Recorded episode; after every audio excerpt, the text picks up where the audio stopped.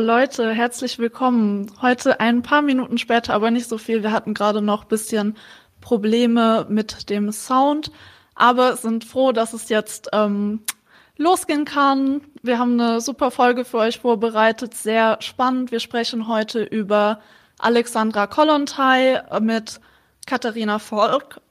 Sorry. Ähm, genau.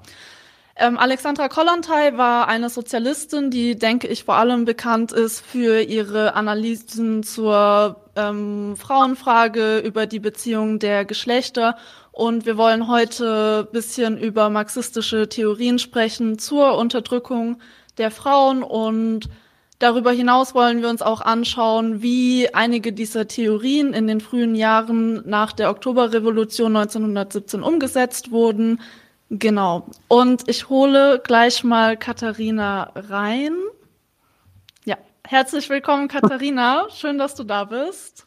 Ja, hallo. hallo. Vielen Dank für die Einladung. Ja, wir freuen uns auf jeden Fall sehr, dass wir heute mit dir über das Thema sprechen können. Genau, ähm, noch eine Sache davor. Ähm, ihr kennt das ja alle schon. Ähm, ihr könnt Fragen in den Chat stellen. Wenn die gerade fragen, dann würde ich die direkt aufnehmen. Wenn die gerade nicht so passen, ähm, behandeln wir die Fragen am Ende. Genau.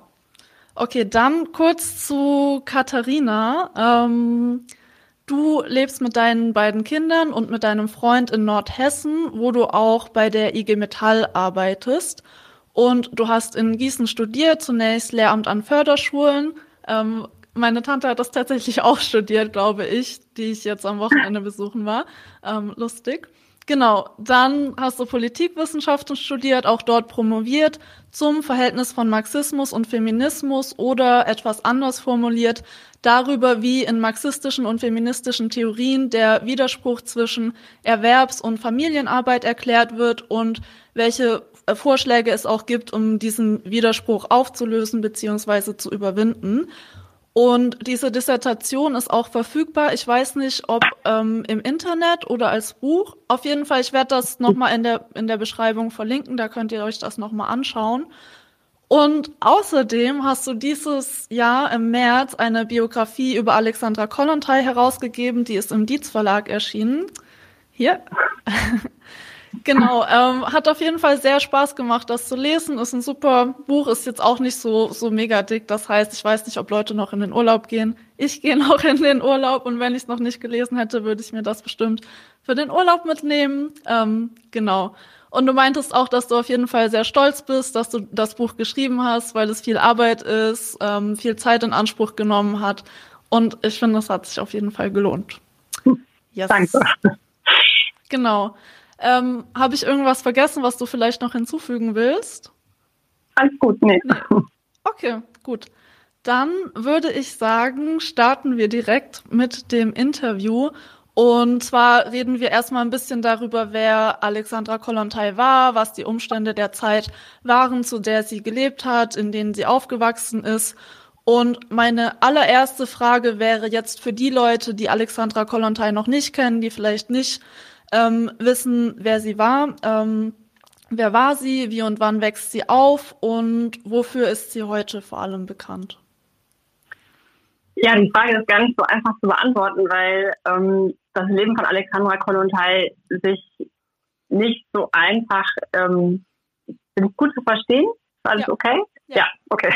Alles super. ähm, gut, äh, genau, weil also ihr Leben lässt sich nicht einfach so verpacken oder mit zwei, drei Sätzen ähm, ja, beschreiben. Sie hat selber ähm, Tagebuchaufzeichnungen ähm, hinterlassen, ähm, die betitelt sind mit dem, äh, äh, mit dem Titel äh, Ich habe viele Leben gelebt und es ist tatsächlich so, dass Alexandra Kollontai äh, bekannt ist als Revolutionärin. Also sie hat mehrere Revolutionen ähm, äh, miterlebt am eigenen Leib, also auch die äh, Oktoberrevolution in Russland. Ähm, sie war die erste Frau, die ein Ministeramt äh, innehatte, nämlich dass ähm, äh, nach, der, ja, nach der erfolgreichen Oktoberrevolution in der ersten Sowjetregierung der Bolschewiki, da war sie ähm, Ministerin für soziale Fürsorge.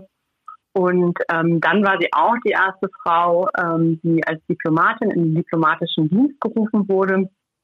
Ähm, das war auch Mitte der 20er Jahre, also in einer Zeit, als der äh, zu der Stalin noch an der Macht war. Ähm, sie war, genau, sie war Revolutionärin, sie war Sozialistin, sie war, ähm, sie kämpfte äh, vor allem auch gegen den Ersten Weltkrieg. Ähm, also, und sie war Feministin. Und geboren ähm, ist sie vor 150 Jahren, also am 1. April 1872 und in St. Petersburg. Und sie war das einzige Kind in der zweiten Ehe ihrer Mutter. Ihre Mutter hatte vorher schon mal ähm, zwei Kinder geboren in einer anderen Ehe. Und ähm, ihr Vater war ukrainischer ähm, ja, Großgrundbesitzer und zaristischer General, ähm, also auch nicht unbedeutend, was sozusagen auch finanzielle Mittel betraf. Und ihre Mutter kam, äh, stammt von einem äh, finnischen Holzhändler ab. Ähm, und das heißt, sie wuchs schon auch in einem sehr wohlhabenden Umfeld auf und einem liberalen Umfeld. Ähm, das heißt, ähm, was auch nicht unbedingt typisch für mhm. Mädchen in ihrer Generation damals waren, dass sie schon auch eine Bildung, eine höhere Bildung genoss. Ähm, genau, das sind sozusagen die, die Grundvoraussetzungen, die da schon auch für sie persönlich sehr positiv waren für diese ja. Zeit. Ja, ja. Mhm. Ähm, Du hast ja jetzt, oder beziehungsweise wir haben schon erwähnt, dass sie auf jeden Fall ne, Sozialistin geworden ist. Das heißt, sie ist ja auch irgendwann mit sozialistischen ähm, Ideen in Berührung bekommen. Und was mich interessieren würde, ne, dass wir, damit wir uns auch so ein besseres Bild machen können von den Umständen der Zeit, in denen sie aufwächst, ist ähm, die Frage, wie sie das erste Mal in Berührung kam mit sozialistischen Ideen und ähm, in dem Hinblick auch die Frage, welche politischen Strömungen überhaupt verbreitet waren im Russland im 19. Jahrhundert, ähm, welche Strömungen davon sie beeinflusst haben und wie verbreitet der Marxismus insgesamt in Russland war zu der Zeit. Das ist schon, glaube ich, eine ziemlich ähm, ja, politisch und gesellschaftspolitisch ein sehr äh, großes äh, Gemengelage. Viele politische Ideen sind auch im Entstehen ähm, vor allem vorwiegend im Untergrund, ähm, weil der Zar doch äh, recht äh, absolutistisch herrschte. Ähm, es gab ähm, genau, also es gab also die Lebensumstände auch gerade für Frauen waren nicht einfach, also sie durften sich nicht am gesellschaftspolitischen Leben beteiligen. Ähm, und äh, auch der, ja, auch die Ehe wurde standesmäßig äh, arrangiert und ähm, es gab äh, schon gesellschaftspolitische Gruppen, die sich nicht als politische Parteien oder politische Gruppierungen erstmal formiert haben, sondern vorwiegend auch als Vereine. Ähm, das, weil das ihnen erlaubt war und sie haben sich betroffen mhm. zum Abendessen, haben dann aber politische Themen eben diskutiert. Und ähm, ja, sie sind unter dem Begriff Intelligenz ja ähm, sozusagen zusammengefasst. Äh, das waren anarchistische Gruppen, marxistische, sozialistische, äh, sozialdemokratische. Also da glaube ich, war das noch relativ ähm, ja, ähm, durchmischt. Genau, es waren einfach ja. intellektuelle unterschiedlicher äh, Neigungen oder Prägungen ähm, oder die unterschiedlichen Ideen sozusagen nahestanden und es gab dann eben auch radikalere Gruppen ähm, wie die Narodnatja weiß nicht, ob ich es richtig gut ausgesprochen habe, aber die waren sozusagen schon auch ein bisschen radikaler ja. ähm, unterwegs. Und die haben ähm, 1881 ähm, auch einen tödlichen Anschlag auf den Zahn ähm, ausgeübt. Und Alexandra Kollontai schildert das in ihren Tagebuchaufzeichnungen, die ich anfangs schon genannt habe, ähm, erlebt sie das mit, da war sie ähm, neun Jahre alt äh, wie, und erinnert sich, wie das sozusagen auch in ihrer Familie äh, diskutiert wurde, dass die Eltern schon schockiert mhm. waren, wie man sozusagen den Zar ermorden kann. Ja. Das, das ist ganz furchtbar. Und die Angestellten sozusagen in ihrer Familie, also die äh, waren da eher ähm, positiver. Äh, Nicht so berührt davon. Vielleicht genau, ähnlich genau. wie bei der Queen jetzt, die ja gestorben ist, wo, wo die Briten alle ganz traurig waren und der Rest der Welt sich gefreut hat. Ja. Genau. ähm, genau, und sie kam in Berührung, also ihre, ähm, ihre Eltern oder zumindest auch ihre Mutter, so schreibt sie das, ähm, die hat auch verhindert, dass sie äh, in, die, in, die, Schule ging, sondern sie hat privaten Unterricht bekommen, ähm, weil sie Angst hatte, dass sie sich irgendwie mit Krankheiten ansteckt. So. Und mhm. Kollontai sagt, naja, sie hatte eher Angst, dass sie sich mit politischen Ideen äh, ansteckte. Aber nun war es so, dass ihre Privatlehrerin äh, Maria äh, Stravo, Strabova, ähm, dass sie selber eben auch in dieser Intelligenzia-Community war äh, und äh, eben auch eine, eine Bücherei hatte und sozusagen ähm, auch gerade den Bevölkerungsteilen, die eben keinen Zugang zur Bildung hatten, eben auch Lesen beibringen wollte. Und darüber organisierte sich eben auch die, ähm, die revolutionären Parteien, die Sozialdemokratische Arbeiterpartei. Ähm, und darüber bekam sie auch eben Kontakte ähm, zu diesen Leuten und auch zu politischen Ideen und fing eben auch an ähm, zu lesen. Und das war sozusagen auch so, glaube ich, der Startpunkt, dass sie für sich entschieden hat, ähm, Schriftstellerin zu werden. Ja. Genau. Und ja. danach ist sie ja auch ne, nach Zürich gegangen, ähm, wenn ich mich richtig erinnere, um zu studieren, oder? Genau, das ähm, sind so, das finde ich, kann man schon auch sagen, dass auch wenn sie aus einem sehr behüteten ähm, Elternhaus kam und auch eine finanzielle Grundausstattung hatte, die auch na, im Nachhinein noch geholfen hat, als auch als sie sich so ein bisschen von den Traditionen ihres Elternhauses lossagte, hatte sie dennoch immer eine Unterstützung auch ihres Elternhauses, eine finanzielle, ähm, so dass sie sich ein Studium auch in der Schweiz leisten konnte. Denn äh, Frauen hatten zu dieser Zeit in, der, ähm, in Russland nicht keinen Zugang zum Studium. Und ähm, sie hat sich damals auch bewusst entschieden, es ging äh, schon auch um die Frage, wen, wen soll Alexandra Kollontai heiraten. Und ähm, sie war fest davon überzeugt, aus Liebe zu heiraten und nicht äh, standesgemäßen Ehemann zu nehmen. Und das hat auch, äh, glaube ich, zwei Jahre, schreibt sie, ob das jetzt so war, weiß man nicht, aber sie hat zwei Jahre gebraucht, um ihre Eltern zu überzeugen, ähm, eben einen mittellosen Ingenieur zu heiraten. Den ähm, Wladimir Kollontai, äh, den hat sie dann auch mit Anfang 20 geheiratet und ein Kind mit ihm bekommen. Und ähm, über den, der war Ingenieur und Ingenieure waren damals eben auch sehr gefragt, ist dann ja auch ein bisschen um die Entstehung größerer Fabriken äh, ging. Und da hat sie auch ein Erlebnis, ähm, was sie so im Nachhinein schildert, als das, was sozusagen auch mhm. wegweisend nochmal war für ihre eigene politische äh, Einstellung und Handlung und auch zu sagen, ich will politisch aktiv werden, ich will sozusagen für eine Verbesserung äh, der Arbeiterinnen und Arbeiter kämpfen. Äh, sie haben eine Textilindustrie ähm, oder Textilfabrik äh, besucht in der Nähe von Nava. Da waren irgendwie 12.000 Arbeiterinnen und Arbeiter damals beschäftigt und die galt als fortschrittlich.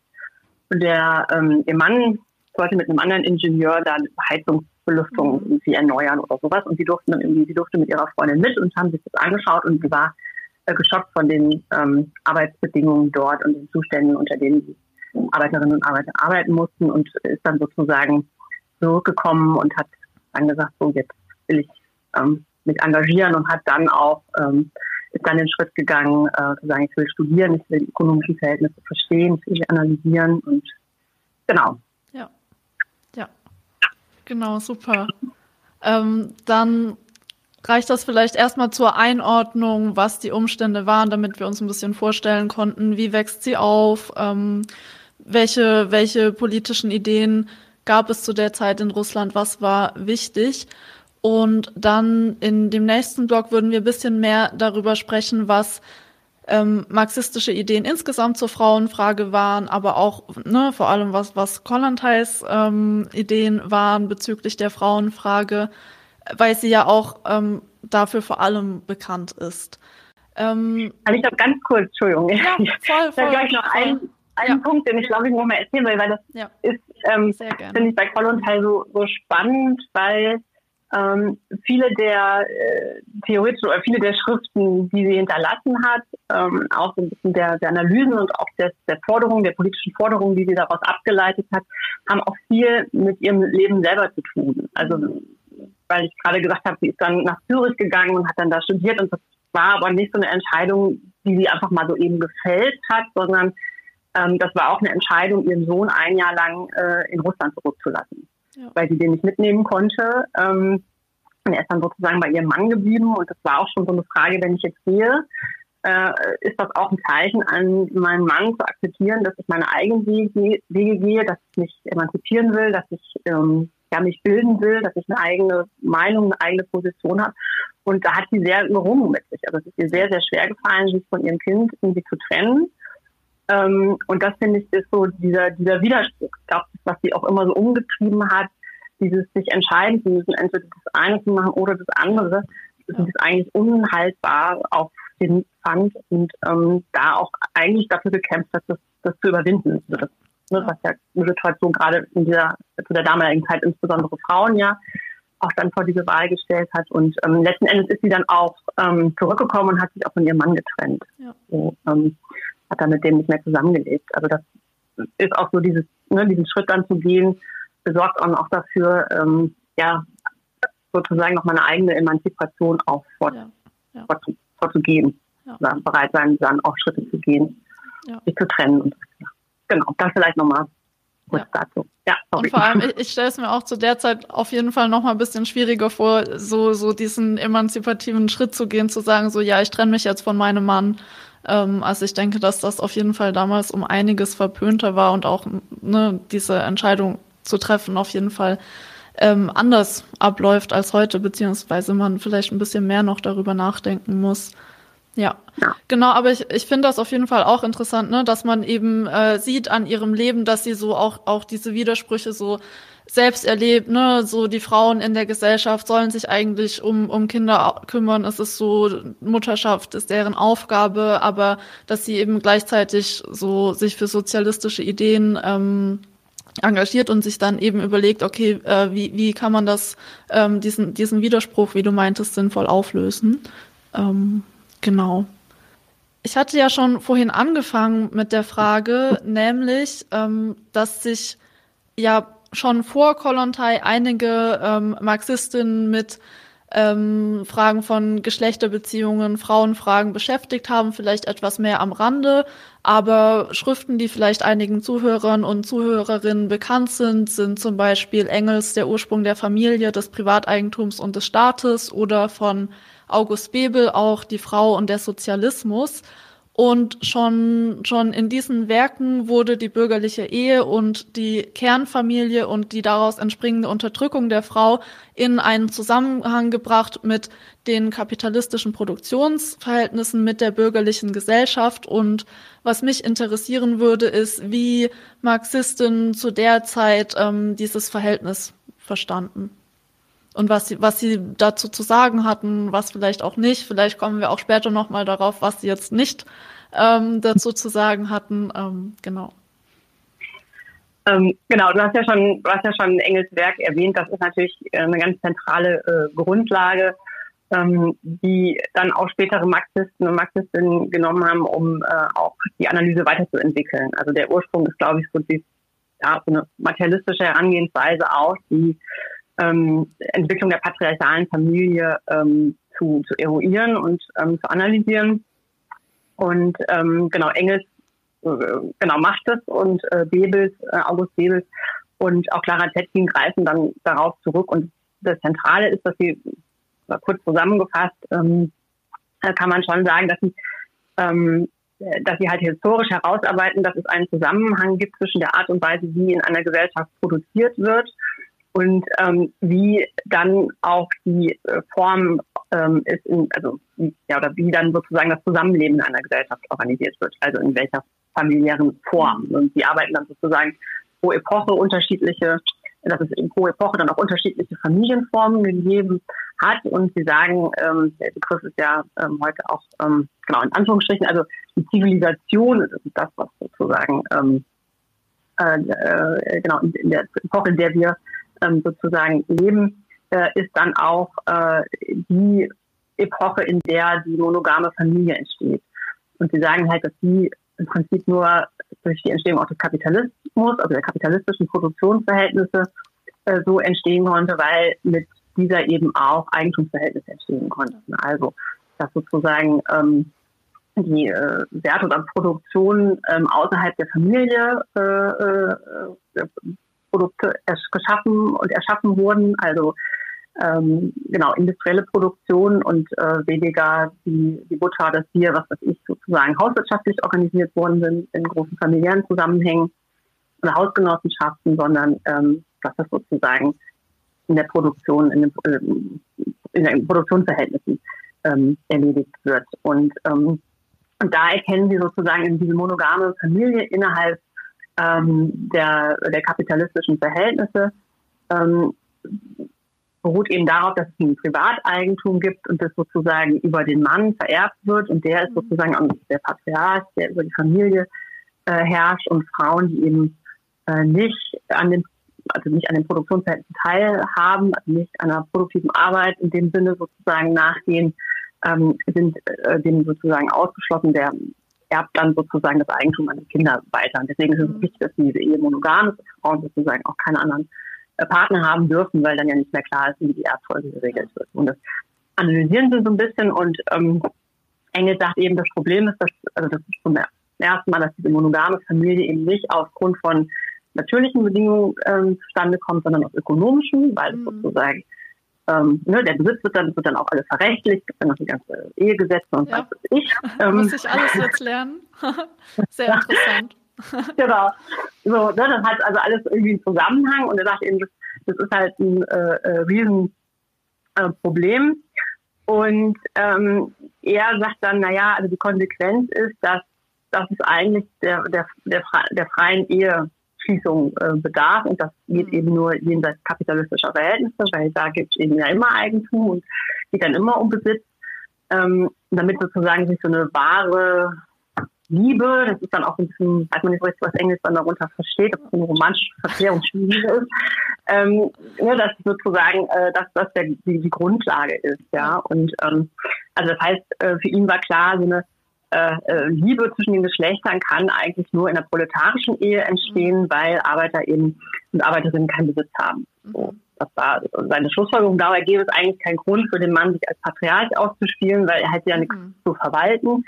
Ähm, und außerdem war es schon so, dass ja die Arbeiterinnen, ähm, also, ähm, auch eher als bürgerliche Frauen, äh, schon auch äh, arbeiten mussten, um ja. zum Familienunterhalt beizutragen oder das überhaupt gemacht haben. Ja. Und deswegen sei es sozusagen ähm, dieser Unterschied oder diese, diese Diskrepanz wie in der bürgerlichen Ehe eben nicht so, nicht so massiv. Und so ähnlich argumentieren auch Bebel und Textin. Und ähm, also sind auch gegen die ähm, ja, gegen diese monogame Familie, die aufgrund von ähm, Eigentumsverhältnissen eben äh, gegründet ist und sind aber nicht gänzlich gegen die Abschaffung der Familie, sondern sie sprechen von einer sittlichen Familie, mhm. ja, die sich sozusagen auch aus freien Stücken, aus Liebe okay. ähm, zusammenführt, ähm, gründet. Genau, das ist sozusagen ein bisschen arg zusammengefasst. Äh, ja. ja ist natürlich jetzt nicht so viel Zeit, um das alles in so kurzer Zeit in eine kurze Antwort reinzupacken. Ähm, genau. Ich finde, das, ähm, das fällt mir auch immer wieder auf, weil ich mich so ähm, in der Arbeit, vor allem in so liberal-feministischen Kreisen bewege und habe da das Gefühl, dass es komplett vergessen wird, dass es auch früher mal Frauen gab, die arbeiten mussten und die nicht nur wenig arbeiten mussten, die teilweise 20 Stunden in irgendwelchen Fabriken arbeiten mussten ja. und super schlecht dafür bezahlt ähm, werden. Ja. ja. ja, ja, immer wenn ich das höre, muss ich immer meinen Kopf schütteln. Manchmal sage ich was, manchmal denke ich mir nur, okay, ich lasse die ein bisschen reden.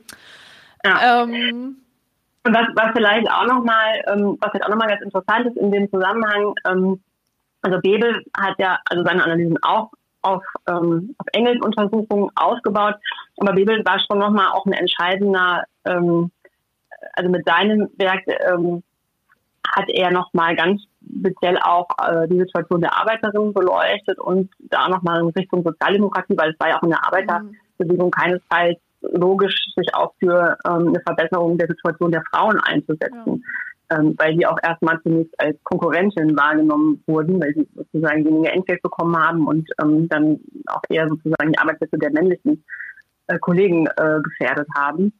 Also er hat ja da schon auch einen wichtigen ähm, Meilenstein gesetzt und ähm, Bebes äh, und auch Tettin, die sagen schon auch nochmal, das ist, äh, ist historisch auch nochmal wichtig, die sagen, ähm, es gibt eine ganz spezifische Frauenfrage, die auch mit der, also es gibt nicht nur die soziale Frage, ja, also den Widerspruch zwischen Kapital und Arbeit, sondern es gibt mhm. auch eine Frauenfrage und die konnte auch nur im Zuge des, der Entstehung des Kapitalismus entstehen.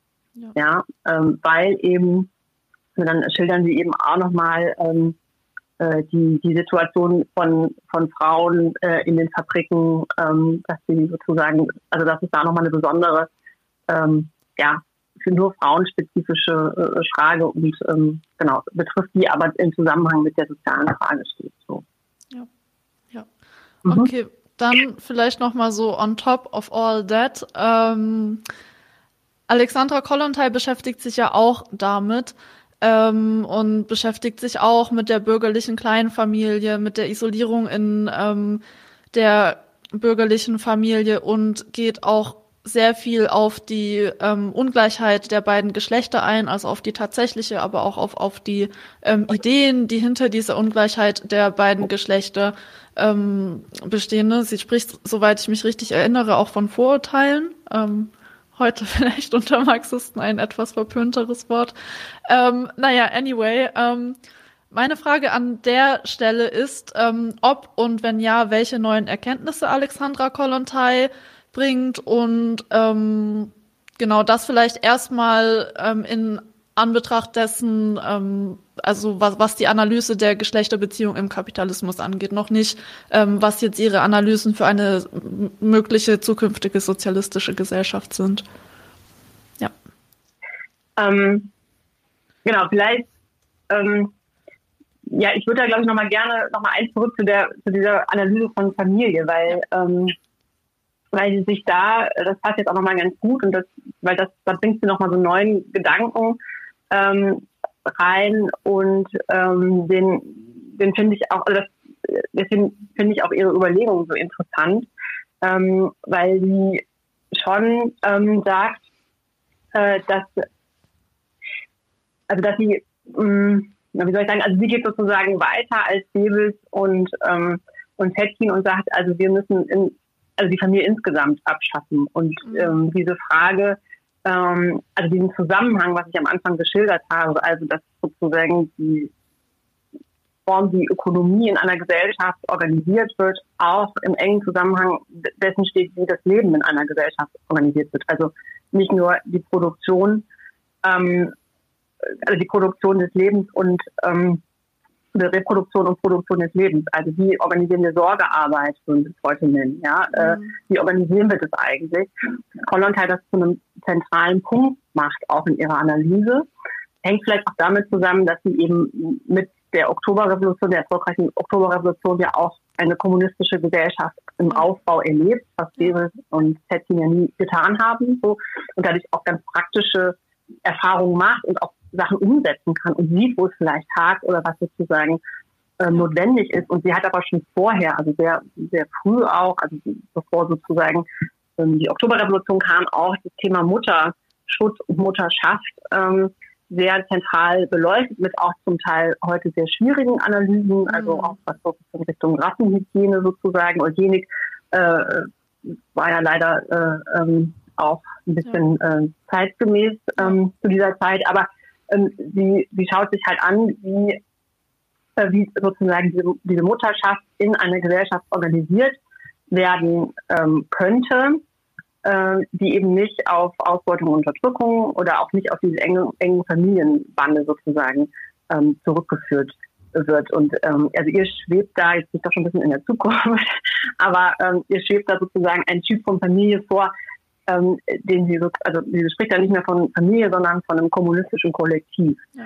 Also dass, dass sie halt sagt, dass gerade ähm, dann auch diese Frage von, wer räumt denn die Spülmaschine aus, wer kocht, ähm, wer putzt heute, ja. dass das sozusagen, ja, also durch die geschlechtliche, vergeschlechtliche Arbeitsteilung zumeist an den Frauen lastet und dass diese Arbeiten sozusagen, ähm, weil man dann über kollektive Wohnformen äh, äh, spricht, ähm, also Abschaffung der Einzelhaushalte, ähm, war äh, sozusagen auch, gehört auch zu ihren Ideen. Und dass man das sozusagen alles organisiert und dadurch eben auch schon ähm, ja ganz konkrete Konflikte, die dadurch entstehen, ähm, auch zwischen den Geschlechtern, ähm, dann eben auch gar nicht hat, weil sie sozusagen aus, ausgelagert, sage ich jetzt mal, ähm, sind, sondern anders, anders einfach organisiert werden. Ja. So, ähm, genau. Und äh, dass auch die Frage der Mutterschaft äh, also dass sich quasi eine Familie, also es gibt dann nicht mehr Menschen, die sich aufgrund von Blutsverwandtschaft zusammentun, sondern aufgrund von Neigungen, von Interessen, ähm, so ähm, von Arbeit. Arbeit auch, kommen wir wahrscheinlich auch nochmal dazu, ganz mhm. zentraler Punkt natürlich auch. Ähm, so, aber das, ähm, das finde ich ist so ein ganz starker Punkt in ihrer Analyse, ähm, der sie da auch so ein bisschen unterscheidet, dass sie diese, diese Organisation von Produktion. Äh, und Reproduktion des Lebens ähm, da sehr, sehr stark äh, mitdenkt, mit teilweise auch problematisch, also heute aus heutiger mhm. Perspektive ein bisschen problematischen Ansätzen, aber äh, finde ich so gerade, was diese Frage von Kollektivität, von, von Sorgearbeit betrifft, doch auch immer noch interessant ja.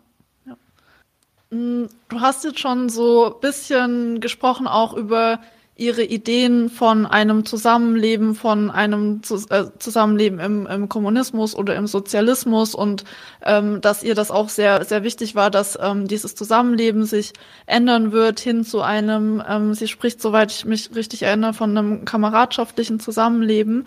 Und neben ihrer Analyse der Frauenfrage innerhalb der kapitalistischen Gesellschaft hat sie sich auch sehr viel mit der Frage von Liebe beschäftigt. Ähm, Genau, und, und, und wie ich eben schon meinte, mit neuen Formen des menschlichen Zusammenlebens insgesamt. Ähm, genau, sie, sie sagt, dass sich im Sozialismus nicht nur die partnerschaftliche Liebe verändern wird, sondern auch, ne, dass es zu, zu einem Entstehen einer kameradschaftlichen Solidarität und Liebe kommen wird. Ähm, was mich hier interessiert, ist, so die Frage, welche Rolle das für Kollontai gerade während der revolutionären Phase ähm, zum Übergang zum ähm, Kommunismus spielen sollte und auch so deine ganz persönliche Meinung, ähm, was du denkst, warum und ob diese Frage für die Arbeiterklasse in einer ähm, Phase der Diktatur ähm, des Proletariats wichtig ist. Ähm, genau. Ja, unbedingt. genau, ja. also ähm, ja, es gibt, äh, es gibt das Buch von Kolontai, die neue Moral der Arbeiterklasse, und da analysiert sie das so ein bisschen und ähm, sie macht diese Notwendigkeit oder diese Dringlichkeit auch fest, indem sie sich sozusagen die aktuell gesellschaftspolitische Situation anschaut. Also, ähm, also um 1918 ähm, rum so, ähm, genau, und, und schaut in Literatur. Also sie macht eine Analyse von ähm, ja, Kurzgeschichten oder auch Romanen jener Zeit und, und schaut sich da äh, an, wie Frauen dort dargestellt werden. Und es geht da so ein bisschen auch um die ähm, Entwicklung der neuen Frau, ja, also die, Neu die neue Frau und ähm, und äh, genau und analysiert das so ein bisschen und ähm, stellt dann fest, dass äh, durch die Veränderung der Produktionsverhältnisse, also man kann gibt ja auch in Weimarer Republik gibt ja auch viel Literatur darüber und ähm, wo das so ein bisschen auch auftaucht, ist, ähm, dass äh, es dann auch Berufe gibt für junge Frauen. Ja, also Stenopotistin, Stenopotistin, genau, zum Beispiel als ein äh, als ein als ein Beispiel, wo sozusagen auch junge Frauen einen Beruf ergriffen haben, selbstständig wurden und auch eine Selbstständigkeit entwickelt haben. Ähm, und es gibt da von, von Maxim Gorki äh, das, äh, das Zitat, ähm, äh, einsam, ähm, genau, einsam, ich habe das irgendwo aufgeschrieben, ich finde es natürlich nicht, ähm, einsam wie das Steppengras, also wo das, wo das so ein bisschen geschildert wird, dass diese ähm, frei wie der Wind, einsam wie das Steppengras. Und mhm. ähm, das, finde ich, charakterisiert die Situation von Frauen oder das, was sozusagen auch Kollon herausarbeiten will, ist, dass im also im Zuge oder in diesem Veränderungsprozess, ja, in diesem Übergang zur anderen Gesellschaft oder zu, zu neuen Produktionsweisen hin sozusagen, die dann ähm, in dieser Übergangsphase dann irgendwann im, im, Kommunismus enden, da passiert schon ganz viel, auch mhm. zwischenmenschlich. Und ähm, das und sie arbeitet heraus und sagt, äh, ähm, eigentlich sind Frauen diejenigen, die als erstes diese Veränderung spüren. Ähm, weil sie eben plötzlich als andere Subjekte in der Gesch also in der Gesellschaft angesprochen werden. Ja, sie sind mhm. sozusagen nicht nur diese, diese Hausfrau, sondern sie, ähm, sie erleben das sozusagen anders. Sie äh, dürfen war dann auch die Zeit, wo Frauen sich politisch engagieren durften, in Parteien mit, mit dabei waren. Und sie sagte zum Beispiel, ne, Männer merkten diesen Veränderungsprozess erst, als ihnen abends sozusagen nicht mehr das Abendbrot auf den Tisch gelegt wurde, sondern die Frau sagte, Entschuldigung, Schiff, ich muss jetzt zur Versammlung gehen. Wir haben jetzt hier ne, äh, ja. sozusagen Arbeiterversammlung, was weiß ich. Ähm, und dann irgendwie so merken, huch, wer macht denn jetzt immer ein Abendbrot und dann bringen die Kinder ins Bett. Und ähm, dass Frauen sich da sozusagen dieses, ähm, ne, diese, diese Entscheidung, ich, verlasse jetzt meine Familie für diesen Abend und, und ziehe mich aus dieser Verantwortung raus, das sieht sozusagen diesen Prozess schon dass der vorgeschaltet ist, sozusagen bei Frauen. Bei Männern dann eben erst kommen, wenn, wenn Frauen diese Entscheidungen schon für sich getroffen haben, die den Prozess schon gegangen sind. Und das, glaube ich, ähm, das meint sie so, so ein Stück weit damit auch, dass ähm, und dass äh, Frauen sich dadurch schon stärker auch mit den ähm, mit den Traditionen und auch mit den Anforderungen, mit, mit denen man aufwächst, ja, das ist einem die, die Mutter und die Oma irgendwie schon mit auf den Weg gegeben haben, dass man sich davon eben auch dann trennen muss und sagen, nee, ich erziehe meine Kinder jetzt anders, also das ist ja wie heute auch, ja, also dass mhm. man das ja schon auch so ein bisschen fragt, ähm, was gebe ich weiter oder äh, was von was trenne ich mich auch und dass das mitunter auch schmerzliche Prozesse sind von, von Loslassen von gewohnten Traditionen und sich auf was Neues einlassen. Ähm, das, das beschreibt sie da dann ganz gut und ähm, genau und meint damit eben auch, dass das ähm, ja, dass das wichtige ähm, Bewusstseinsprozesse auch sind, die dazugehören, um eben dann auch eine Gesellschaft neu aufzubauen, sich nämlich äh, äh, dann nicht zu sagen, okay, wir haben jetzt ähm, wir haben jetzt zwar einen Kommunist, also wir haben jetzt einen Sozialismus, aber im Prinzip haben wir das Kleinfamilienmodell noch weiter übernommen, weil das so nicht funktioniert. Das ist so für Kollontai klar, sondern dass man sich eben von so Gewohnten dann trennen muss. Ja, also das sind ja so Sachen, ja, ja, wenn man sie so weiterdenkt, äh, nochmal das Beispiel nochmal zurückzugehen auf die Mutterschaft, wo sie sagt, ähm, die Mütter haben nicht nur ihre Kinder zu stillen, sondern alle Kinder, die gerade das Bedürfnis haben, gestillt zu werden. Also so diesen Anspruch auf das eigene mhm. Kind, ja? ja? also auch diesen Besitz ähm, ja, ja. auch bei den Kindern sozusagen in Frage zu stellen, das erfordert natürlich extrem viel und ähm, ja, passt auch nicht mit dem unbedingt zusammen, wie wir ja selber jetzt hier zum Teil auch leben. Ja. Genau. Ja, ich denke auch, dass das so ne, natürlich auch wichtig ist, wenn man eine neue Gesellschaft aufbaut. Ich meine, ich äh, war noch nie in der Situation, ähm, aber ich kann mir sehr gut vorstellen, dass wenn man auch mit äh, Gegenrevolutionen, reaktionären Bewegungen ähm, konfrontiert ist, dass es da schon auch nochmal Sinn macht, so ähm, ein Gewicht zu legen auf auf diese ähm, auf das Kollektiv einfach und sich nochmal so vor äh, in, in Gedanken zu führen, ähm, für was man gemeinsam auch kämpft. Ähm, was ich ganz interessant fand in den Kommentaren, ähm, in dem Chat gab es gerade einen Kommentar, dass man in äh, frühen Sowjetfilmen auch sieht, ähm, dass Liebespärchen vor allem Freunde und Kameraden sind. Wusste ich nicht, aber interessant auf jeden Fall. Und vielleicht bevor wir ähm, zur nächsten Frage kommen, gab es noch eine Frage im ähm, Chat, und zwar, ob Alexandra Kollontai und Annie Reich sich kannten. Ich persönlich weiß gar nicht, wer Anni Reich ist. Ähm, ich vermute, dass, also ich, ist die Frau von, von dem anderen Bereich. Ich weiß, also, also Psychoanalyse, ich, also mir sagt jetzt, ah, ich habe okay. den Namen jetzt in, in, ihren Texten jetzt nicht, äh, fiel mir nicht auf. Dass ja. das kann ich nicht sagen. Also okay.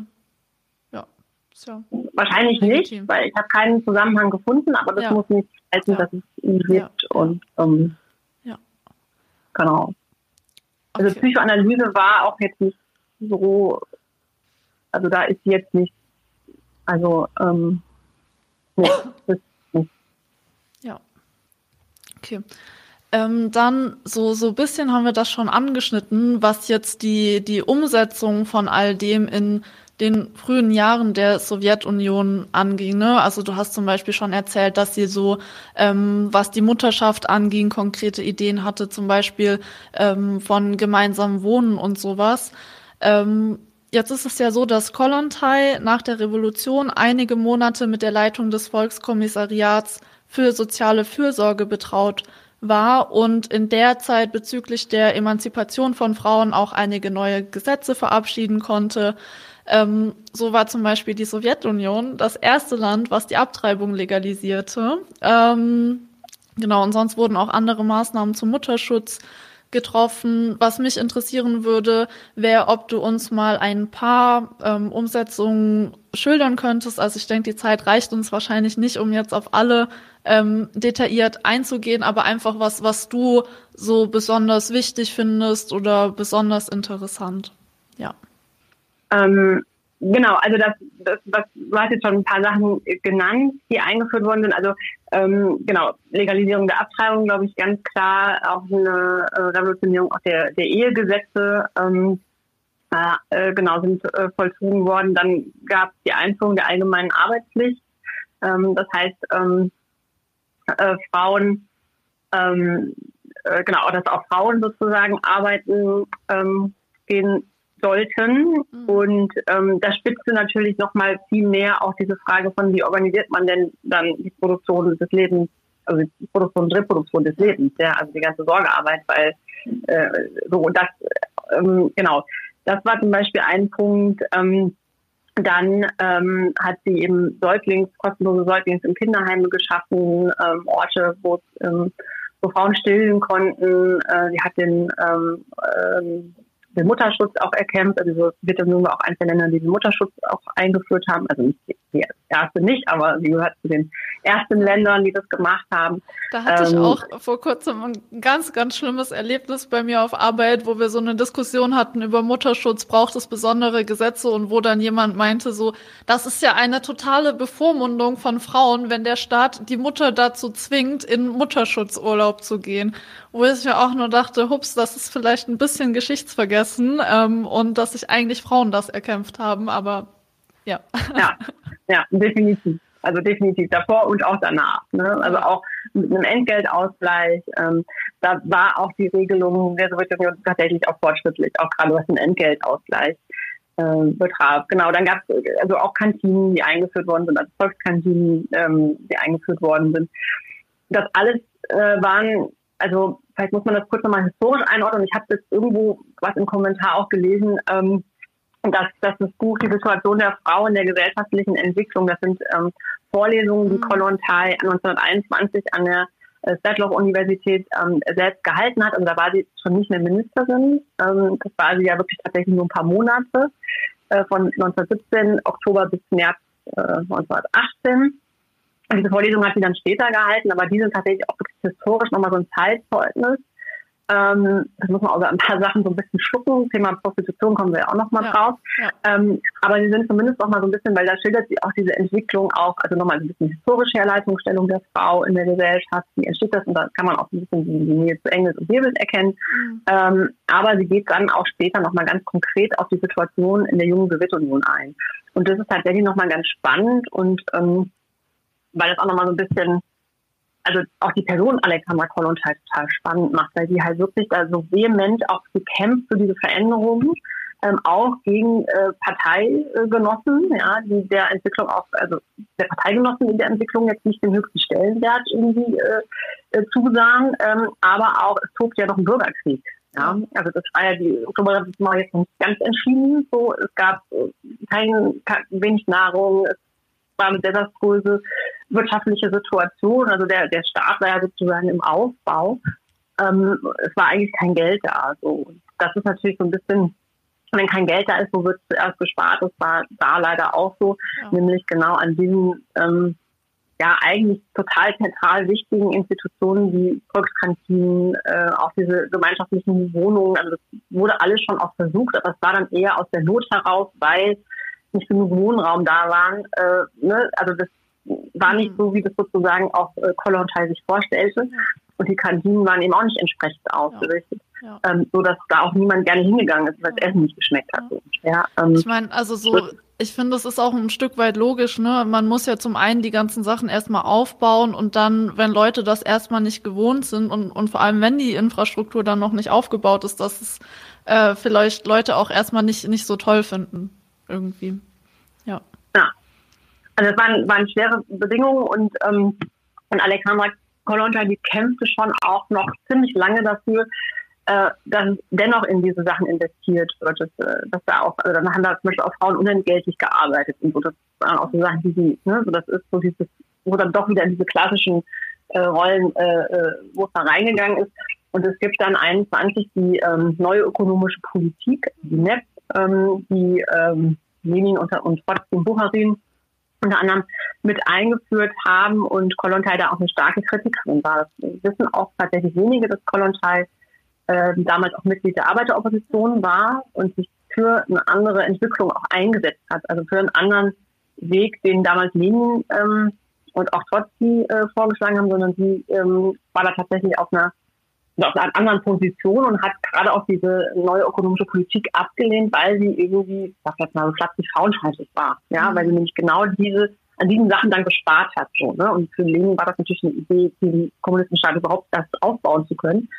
Äh, aber sie sagte halt, naja gut, das bedeutet für Frauen Massenarbeitslosigkeit, weil dann Männer diese äh, äh, Arbeitsplätze wieder besetzen. Ähm, wie gesagt, es wird an diesen äh, äh, Grundinstitutionen, die die Produktion und Reproduktion des Lebens organisieren, wird gespart, so kann es nicht funktionieren. So, ja, das war sozusagen auch ihre Kritik ähm, daran. Das wird auch in diesen Vorlesungen so kann man so ein bisschen zwischen den Zeilen lesen. Es wird so ein mhm. bisschen, bisschen deutlich auch, wie sie da schon auch sagt, so ist es halt schwer, sich umzusetzen. Ja.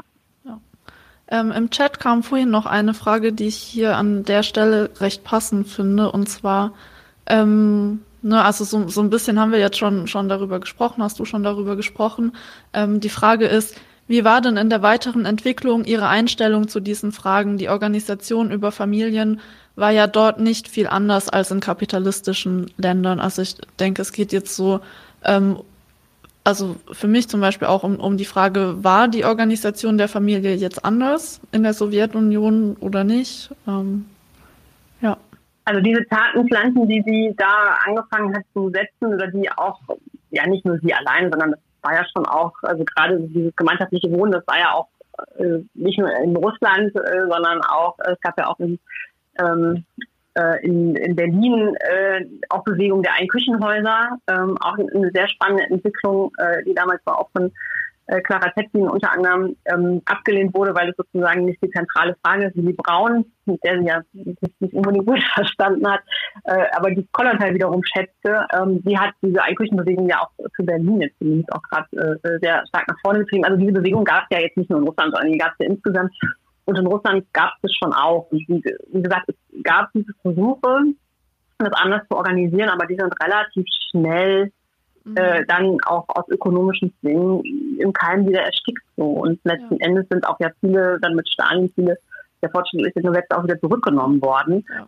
Äh, so dass sich da tatsächlich dann an diesen Grundfesten oder diese, diese Grundideen, die die Kollontai da auch entwickelt hat, eigentlich nicht mehr so viel übrig geblieben ist. So. Sie hat ja, ähm, das gehört dann noch zu der weiteren Geschichte, sie hat ja quasi als, also ihr letztes Aufbegehren oder nochmal der Versuch der Einflussnahme war ja über diese Arbeiteropposition, da hat sie auch eine Rede auf dem Parteitag gehalten.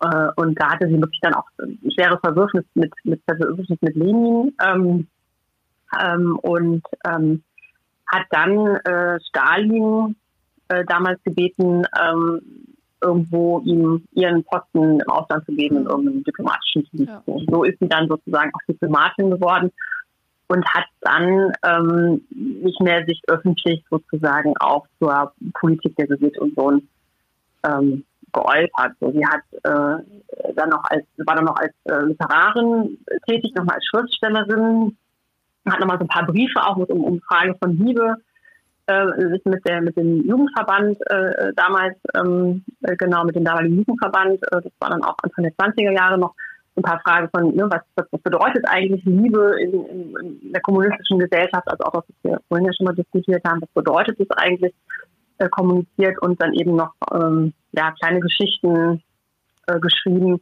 wo es auch um diese Frage von Aufbau neuer Gesellschaft, Rolle der Frau, ähm, mhm. ähm, sozusagen diese Sachen, Liebe der mehr Generationen, äh, wie sich die Liebe verändert, die, die Oma die Liebe noch gelebt hat, die Mutter und die Tochter dann wieder ganz anders. Also diese Fragen, die sie eben bewegt hat, hat sie dann versucht, also in Romanen, in Geschichten zu verpacken, sehr einfach geschrieben.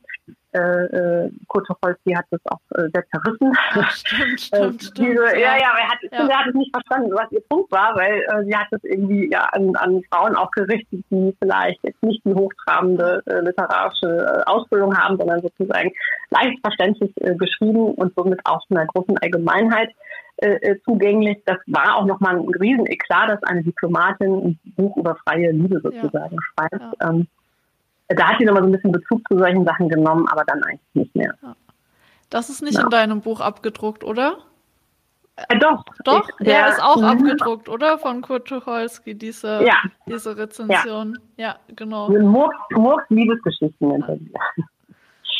Genau. Ähm, das ist nicht interessiert, wen sie äh, liebt. Ja, ja. Ähm, ja. Ich denke, da können wir auch schon perfekt an meine nächste Frage anknüpfen. Ähm, ne, also so offensichtlich gab es auch zu der Zeit Leute, die gesagt haben, ach, das ist alles nicht so wichtig, das ist was auch immer, ähm, Gefühlsduselei. Ähm, Und ich denke, dass man den Vorwurf auch heute sich einhandeln könnte, ähm, weil es, denke ich, durchaus auch so marxistische Personen gibt, ähm, die sagen, ach, Emotionen, das ist doch alles nicht so wichtig. Ähm, wir, wir müssen die Produktionsverhältnisse betrachten und dann passt schon alles. Ähm, äh, ich, muss, ich muss nur ein bisschen lachen, weil ich es ein bisschen dumm finde, diese Ansicht. Ähm, aber ähm, genau, meine Frage war jetzt, du hast schon ein bisschen darauf geantwortet, aber wie war das zu der Zeit, in der Kollontai lebte? Waren ihre Ideen umstritten? Ähm, und was mich auch interessieren würde, ist, ähm, wir haben ja schon ein bisschen über die marxistischen Theorien ähm, gesprochen, die es zu der Zeit schon gab, die sich mit Frauenunterdrückung beschäftigt haben und die ja durchaus gesehen haben, dass die Frau in, in, in der bürgerlichen Familie unterdrückt ist. Ähm, aber so eine Frage von mir wäre auch, ähm, wie es denn aussah in, in der Arbeiterklasse insgesamt, in den politischen Organisationen derzeit, was Frauen anging. Gab es trotzdem viele frauenfeindliche Einstellungen? Ähm, genau. Mhm. Das ist wahrscheinlich auch ein bisschen eine schwierige Frage, ne? Das jetzt so für dich ähm, von, von heute aus zu beantworten, aber einfach, ob du darüber was weißt. Also, also zumindest kann man also kann man schon sagen, dass es, es gab ja auch Strukturen, äh, Frauenstrukturen in der, ähm, in der Sozialdemokratischen Arbeiterpartei äh, der Sowjetunion, auch in der Sozialdemokratie. Die sind aber nicht einfach so entstanden, sondern die haben sich die Frauen erkämpft. So, ähm, also eine Vorreiterrolle natürlich irgendwie Clara Zetkin hier äh, für die Sozialdemokratie. Und ähm, genau, und Kollontai war eben auch eng, ähm, also hatte auch Kontakt zu Zetkin und ähm, war auch eben sehr, also war eine Internationalistin, war international eben auch sehr viel unterwegs, konnte auch mehrere Sprachen sprechen.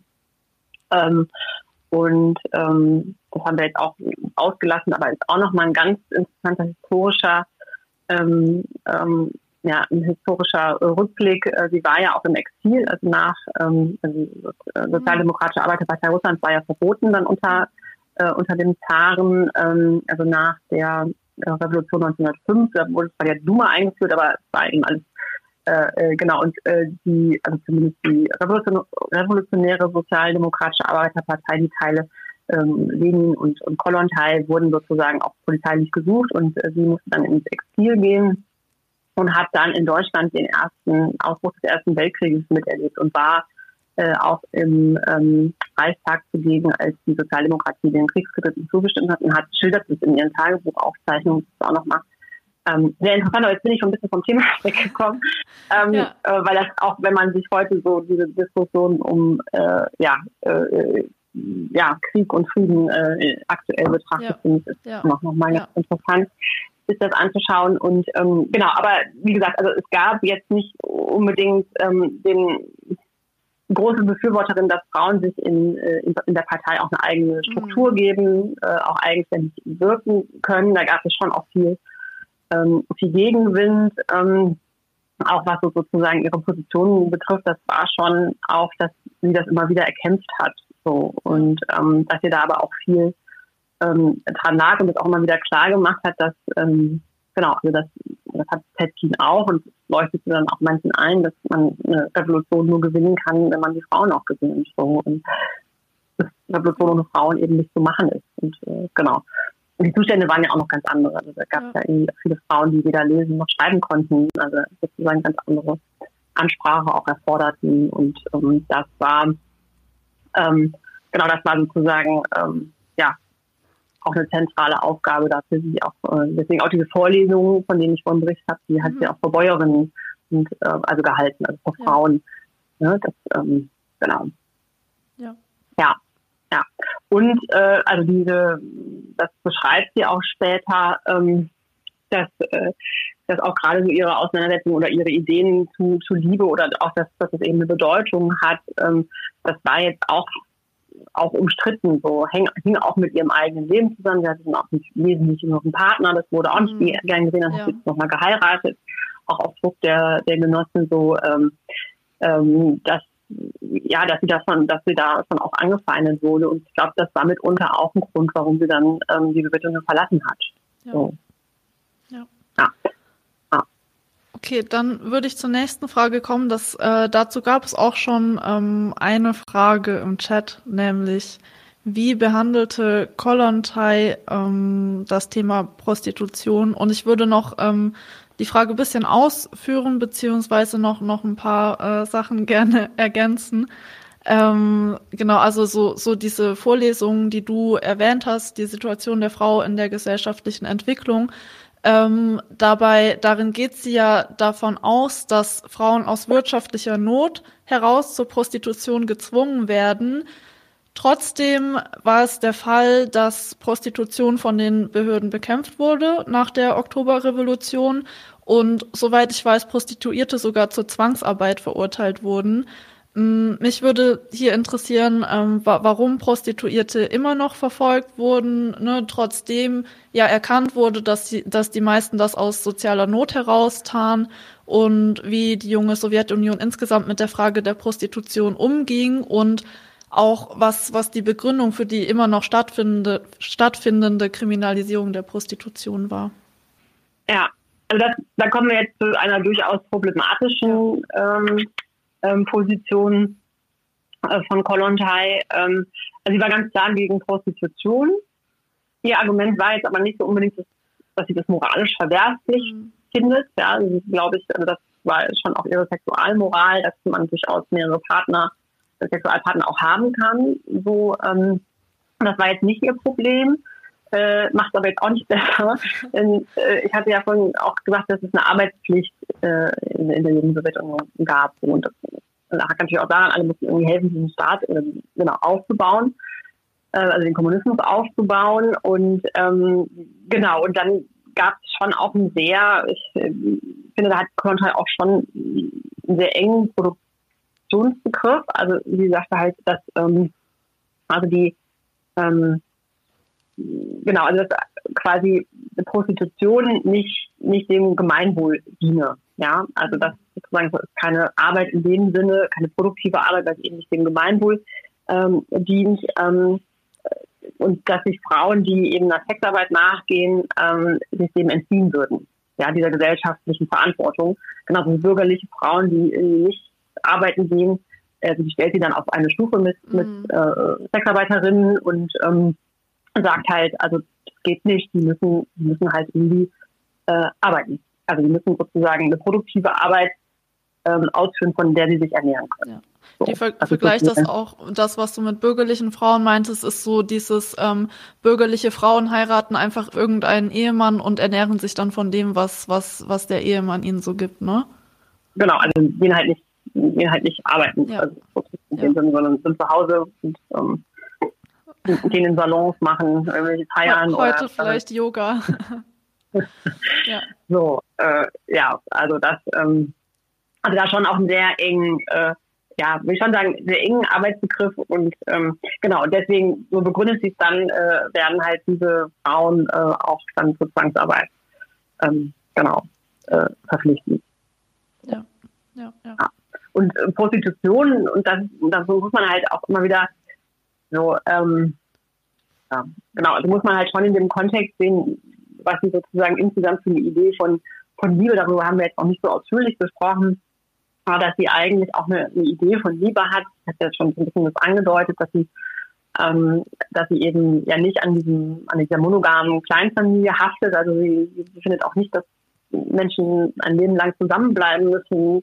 Ähm, es gibt ja so unterschiedliche Deutungen äh, auch äh, ihrer, ihrer Theorien. Ähm, und ich bin, es gibt auch diese, diese Glas-Wasser-Theorie, das ist vielleicht ein bisschen bekannter, so eine Auseinandersetzung zwischen, also das schreibt Zetkin in ihren Erinnerungen ein Gespräch mit Lenin und äh, dass sie sozusagen diese Glas-Wasser-Theorie, das ist sozusagen, äh, dass Lenin dann sagt, man trinkt ja auch nicht aus einer dreckigen Pfütze sozusagen mhm. und, und sozusagen übertragen, also, ne? Ah, okay. also, also die Frau. Ähm, und schön, also ob das jetzt, genau, also ob das jetzt auf, auf Kollontai gemünzt ist, es gab ja auch noch andere Ansätze, ähm, die also gab ja noch andere, ähm, äh, ja, auch Anarchistinnen, die auch eine andere Liebe propagiert haben, ähm, wie äh, Emma Goldman oder so. Ja. Also ne, da können ja auch andere, ob das jetzt Kollontai, da gibt es jetzt nicht so wirklich den Beweis dafür, ähm, habe ich zumindest nicht gefunden, ob sie das war.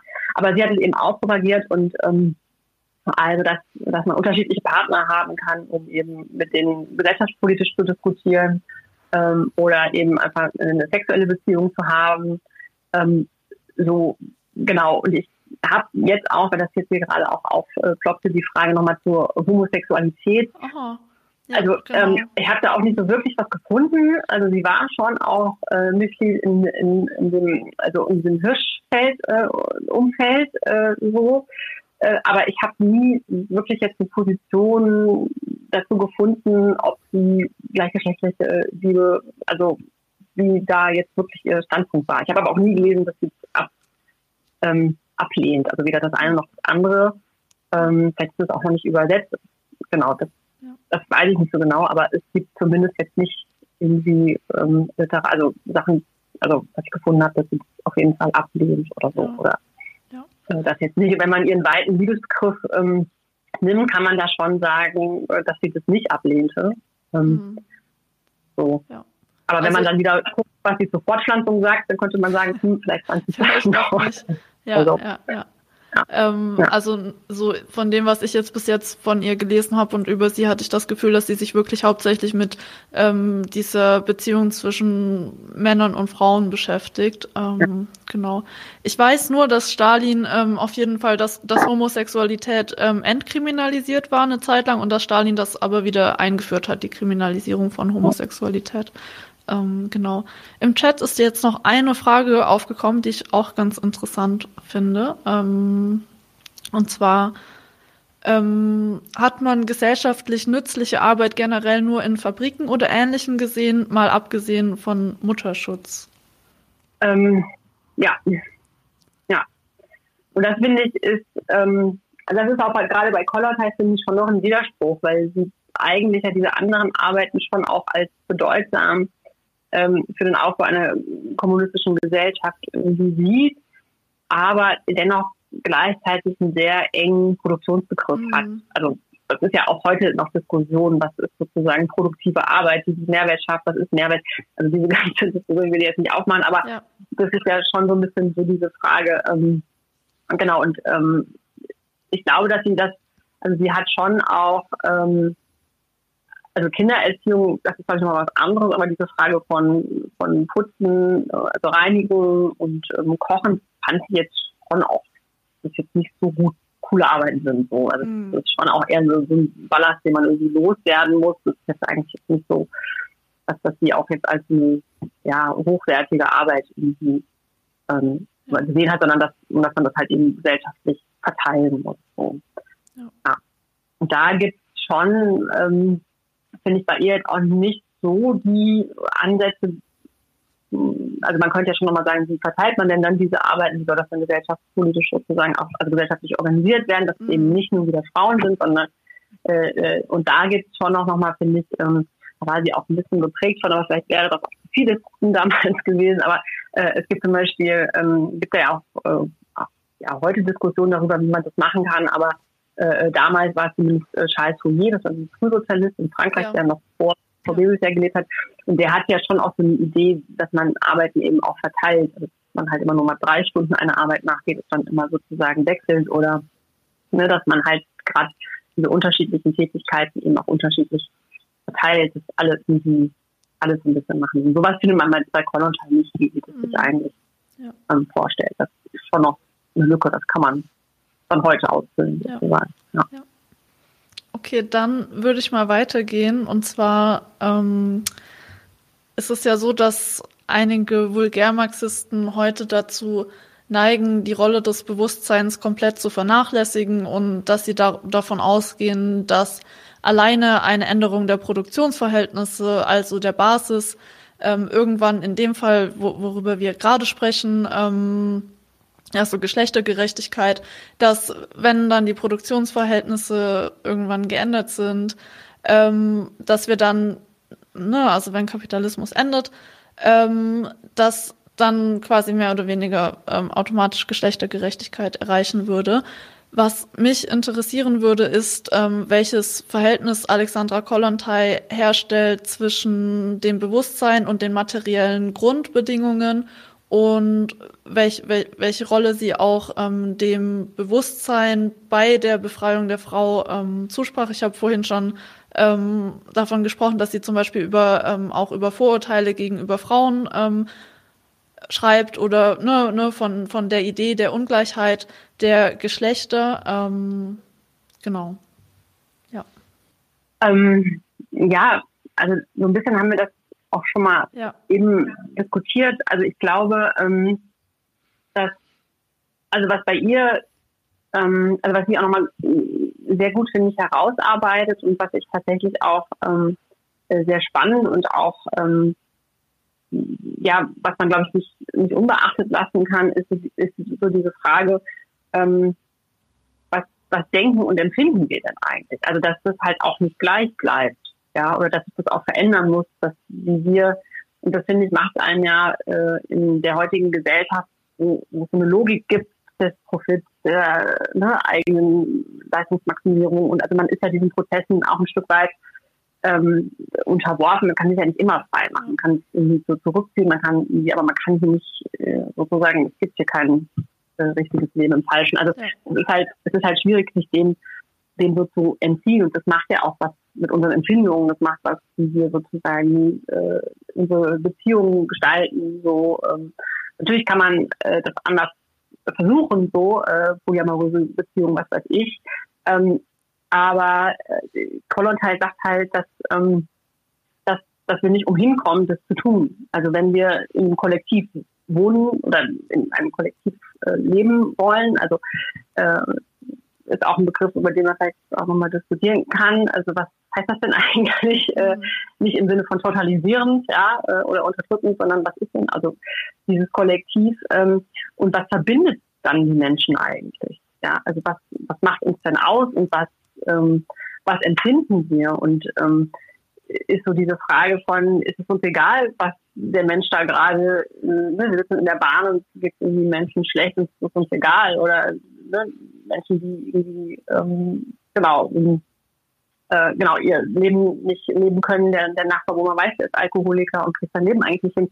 Das ist uns egal oder ist uns das nicht egal? Und ich glaube, dass Kolontai eigentlich eine Idee hat davon, dass uns das nicht egal ist. So, man kann dann natürlich, das geht dann auch schnell um in Kontrolle und Anschwärzen, so meine ich nicht, sondern um dieses äh, Kümmern, um dieses, eine Empathie auch zu entwickeln für andere, die uns eben nicht total nahe stehen, sondern ähm, ne, dass wir auch eine Verantwortung übernehmen und dass, dass man sich hilft, wenn es einem schlecht geht, egal ob die Person jetzt ja, mir nahe steht oder nicht. Und das ist das, was sie eigentlich anstrebt. Und das finde ich schon, das ist eine ganz schöne Herausforderung. Das fordert uns auch extrem heraus und ähm, oder die Menschen insgesamt, glaube ich. Ähm, ist natürlich auch schwer jetzt zu diskutieren, weil wir in dieser Situation ja gar nicht stehen. Ja. Ähm, aber sie sagt halt auch, sie entwickelte auch eine Idee davon, dass das eben nicht von heute auf morgen geht, sondern dass man stückweise da auch so hinarbeiten muss.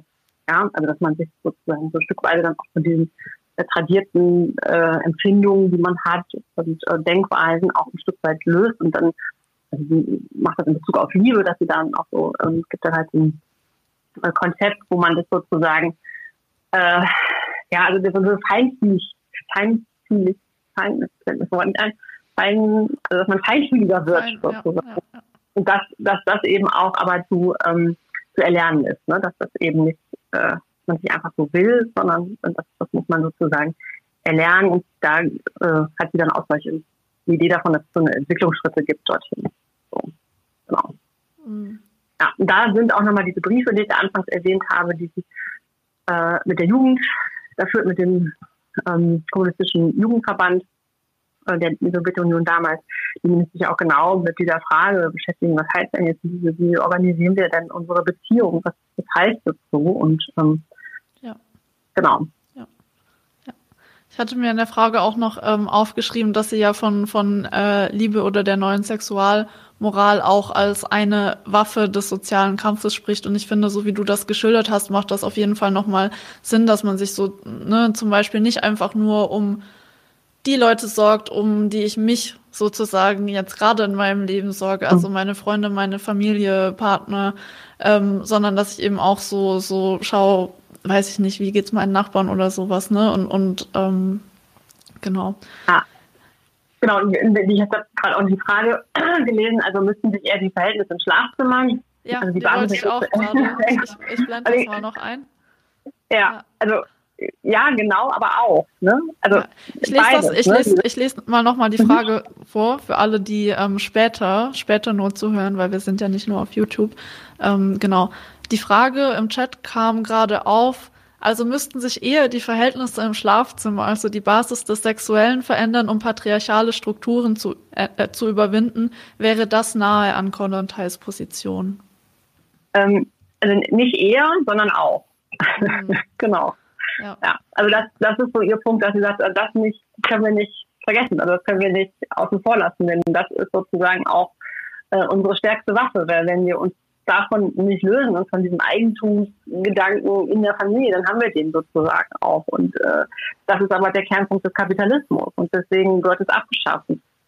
Also in, in gänzlicher Hinsicht sozusagen. Also das hat dann auch nichts mehr im Privaten zu tun. So. Ja. ja. ja. Und ähm, genau, wenn man da mal selber so nachdenkt, was ist einem eigentlich so wichtig und worauf kann man irgendwie sagen, ist mir scheißegal, ähm, dann merkt man vielleicht schon ein bisschen, wo es mitunter schwierig werden kann so, oder auch nicht. Ja, also das finde ich, ähm, ja, ist auf jeden Fall eine Herausforderung auch. Und, und wie ich finde, so ein bisschen hat ja die Geschichte auch gezeigt, dass es nicht, ähm, nicht unwesentlich ist. Ne? Dass natürlich die Sowjetunion und auch die DDR äh, in, in manchen Dingen oder in einigen Dingen da auch äh, fortschrittlich waren, was äh, Westdeutschland betrifft, äh, was die Emanzipation von Frauen betraf, aber eben auch nicht. Ja, also es gab ja. ähm, so das Familienmodell war auch sehr klassisch so, und die Arbeitsteilung war auch sehr klassisch. Ja. Dennoch. Ne? Ja. So, genau. So, ähm, wir nähern uns so ein bisschen dem Schluss. Ähm, bevor wir zur letzten Frage kommen, habe ich noch eine Sache und zwar, wir haben jetzt wirklich sehr viel über Ihre Ideen gesprochen zu Liebe, Geschlechterbeziehungen. Gibt es eine Sache, wofür Alexandra Kollontai weniger bekannt ist, die dir trotzdem wichtig ist, das in, in dem Interview hier noch zu erwähnen? Eine Sache weiß ich nicht. Also ich bin Oder mehrere Sachen auch okay.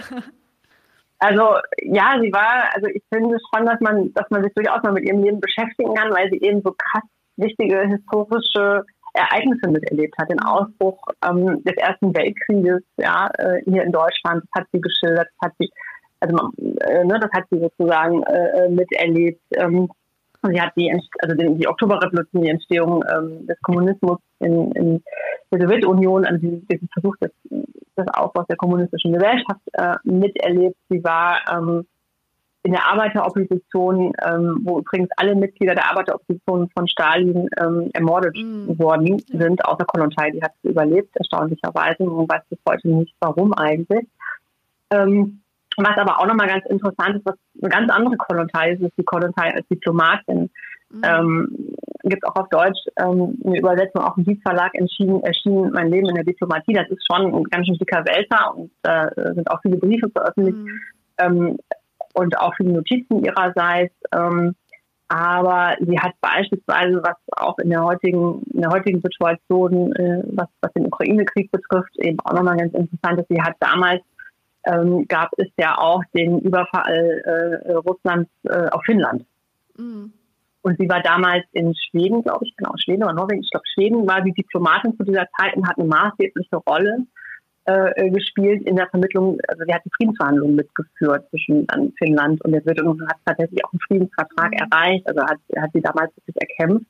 Ähm, und ähm, das finde ich ist ja in dieser aktuellen Situation ähm, klar ist jetzt eine andere äh, politische Situation in Russland, aber wo man so diese manche äh, Histor also manche Reflexe vielleicht auch nochmal anders äh, begreift oder andere äh, auch gerade vielleicht die Neutralität Finnlands äh, auch nochmal historisch eigentlich wichtig ist und was jetzt mit dem NATO-Beitritt äh, Beitritt, äh, äh, auch in Frage gestellt wird. Also das finde ich, kann man da tatsächlich sich auch noch mal so ein bisschen äh, aus so einer anderen Perspektive äh, äh, sich auch nochmal aneignen. Also das finde ich tatsächlich äh, ist sie jetzt hierzulande nicht so bekannt. Sie ist ja ähm, tatsächlich auch in der, und sie ist ja dann kurz vor ihrem Tod auch ähm, wieder nach Moskau zurückgeschickt worden. Also sie ist, äh, war dann auch schon recht alt. Äh, aber ich glaube, sie wollte nicht unbedingt auch den diplomatischen Dienst verlassen, aber sie ist dann sozusagen ähm, abgeordnet worden Ähm, und es gab auch keinerlei großen Nachruf, als sie gestorben ist. Also sie ist ja. da jetzt nicht als große Diplomatin oder unsere Heldin, unsere erste Frau als Ministerin oder so mhm, gefeiert worden. Gar nicht. Ja. Ja. Ich fand das auf jeden Fall auch interessant. Also so ähm, ähm, der Erste Weltkrieg war ja für sie auch ähm, so ein krasser Politisierungsmoment nochmal. Ne? Also so ähm, sie war ja davor eher bei den Menschewike und ich glaube, es war dann der Ausbruch der, des Ersten Weltkriegs, ähm, der sie so zu den Bolschewiki getrieben mhm. hat, oder? Ja. Ja. ja. Genau. Okay, ja, gut. Und auch, dass sie da nicht mehr Pazifistin ist, ne? Also mit Lenins ähm, Thesen dann schon sagen, wir bewaffnen uns äh, und rissen, also ne, machen sozusagen Bürgerkrieg und äh, führen dann äh, in die Revolution, in den Kommunismus. Ähm, ja. Das äh, hat sie dann, also sie war erst Pazifistin, also keine Waffen. Ja. Und hat das aber dann im Laufe der Zeit auch ja, ihre Einstellung da verändert. Ja. ja. Okay, dann meine letzte Frage für heute wäre, und falls, falls euch im Chat noch irgendwas einfällt, könnt ihr das jetzt noch kurz ähm, fragen. Meine Frage ist, ähm, was du denkst, warum es sich lohnt, sich heute noch mit Alexandra Kollontai auseinanderzusetzen und woher auch ähm, dein Interesse an, an ihr kam? Ähm, also, weil ich finde, dass ähm, also ich finde sie einfach als, als Person, sie ist streitbar, auch nach wie vor. Ich finde, das ist, äh, das ist ja auch so spannend, dass man, es geht mir nicht darum zu sagen, sie war wirklich eine tolle Frau, sondern sie ja. hat eben auch Positionen, die man vielleicht auch hinterfragen kann. Äh, aber dennoch fand ich sie, also finde ich so ihre Ideen oder ähm, das, was sie auch an Ansprüchen formuliert, also das, was ich jetzt zum Schluss auch nochmal gesagt habe, so dieses Zusammenspiel auch von, äh, ja, so eigene Veränderung auch der, der eigenen Einstellung, ähm, aber äh, genau und auch diese ähm, ja, radikale Idee, das gesellschaftliche Zusammenleben auch zu verändern, ähm, also anders zu wohnen, ähm, genau das gesellschaftliche Leben eben anders zu organisieren. Diese Fragen sind ja nicht sind ja nicht vom Tisch und ähm, also wir leben ja immer noch in kapitalistisch äh, kapitalistischen Verhältnissen und dieser Widerspruch, ja, einerseits zwischen der Erwerbsarbeit und der Familienarbeit, der ist ja nicht weg. Es wird immer so ein bisschen an, an so kleinen Stellschrauben, das Elterngeld und so weiter, wo versucht wird, das so ein bisschen äh, Einfluss zu machen, äh, auch besonders für bestimmte Gesellschaft, äh, gesellschaftliche Schichten. Ähm, so natürlich auch immer, aber ähm, es ist ja nicht gelöst. So, und, ähm, und von daher finde ich, sind diese Fragen nach wie vor aktuell und ähm, ja, sind es würdig, auch weiterhin diskutiert zu werden so. und weiterzuentwickeln. Also das finde ich, die Gesellschaft verändert sich ja auch und äh, gewisse Dinge haben sich auch verändert. Also wir haben ja nicht mehr diese, die Bedeutung der Ehe hat sich ja gravierend verändert, auch die zwischenmenschlichen Beziehungen. Also Frauen sind ja da schon auch, oder die Geschlechterverhältnisse haben sich ja da auch schon sehr verändert. So, das, das kann man ja schon durchaus sagen. Ja. Ähm, aber dennoch ist es ja immer noch nicht Chico. So. Ja. Ähm, ich ich denke auch so Sachen, ne? Also ähm, Themenfelder, in denen ihre Ansichten, was man heute vielleicht problematisch als problematisch betiteln würde, wie zum Beispiel Prostitution oder ähm, das mit, mit Fortpflanzung von ähm, Menschen mit Behinderung. Ähm, ne? Also ich, ich würde deswegen jetzt nicht eine Personen komplett ablehnen und sagen, wir beschäftigen uns gar nicht mit den ähm, Ideen, sondern dass wir einfach so erkennen, okay, wir sind jetzt an einem anderen Punkt, wir haben, was das Thema geht, andere Einsichten, die auch besser sind, so. Ähm, genau, und eine Sache wollte ich noch sagen, ich habe sie vergessen. Vielleicht fällt sie mir noch ein, ähm, nachdem ich die Frage im Chat gestellt habe. Ähm, und zwar, ha, Okay, uff, das ist, das ist eine, eine sehr allgemeine Frage. Ähm, ich weiß nicht, du kannst dir ja überlegen, ob du darauf antworten willst. Und zwar, ähm, wie du allgemein zur Diktatur des Proletariats und Verallgemeinerung der Produktionsmittel stehst. Ähm,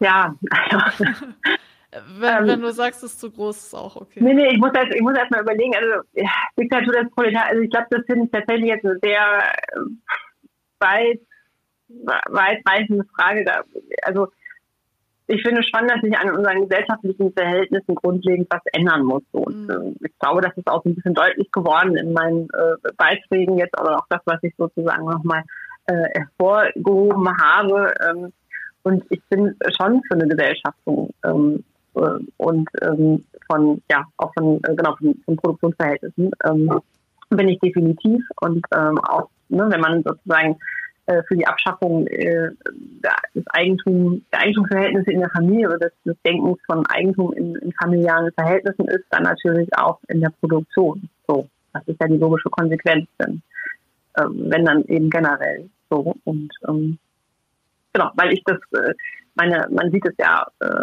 sozusagen jetzt ganz aktuell auch in den äh, steigenden Energiepreisen, was das sozusagen macht und dass da einiges schief läuft. Ähm, so, ähm, natürlich sind auch die Fragen, wie man dann solche, äh, ja, äh, wie man davon organisiert äh, mit Rätemodellen oder wie auch immer, das sind ja dann nochmal auch andere Fragen, äh, die dann da hinten dran fließen. Ähm, genau, das wäre jetzt ein bisschen weit, aber generell, ja, ja. schon. Mir ist auch wieder eingefallen, was ich sagen wollte, ähm, ja. und zwar, dass ähm, Alexandra Kollontai, wenn man sich jetzt so äh, den liberalen Feminismus anschaut, mit dem ich ja sehr, sehr viel konfrontiert bin und über den ich heute schon ein bisschen gelästert habe, ähm, dass, dass die, denke ich, so wenn man sich vielleicht feministisch erstmal aus der Ecke interessiert. Das heißt, man, man ist vielleicht noch gar nicht so mit, mit sozialistischem ähm, Feminismus konfrontiert oder ist sehr auf dieser Ebene von, ja, wir müssen sexistische Vorurteile bekämpfen oder sowas. Ähm, ich denke, dass sie da auf jeden Fall ähm, sehr, sehr wertvolle ähm, Einblicke nochmal bringen kann. Dass es eben nicht, ne, also sie sagt ja, dass, dass es ist äh, wichtig, das Bewusstsein zu verändern, aber das alleine reicht ja nicht. Also ich finde, du hast das vorhin ganz gut gesagt, dass das eben beides auf einmal sein muss.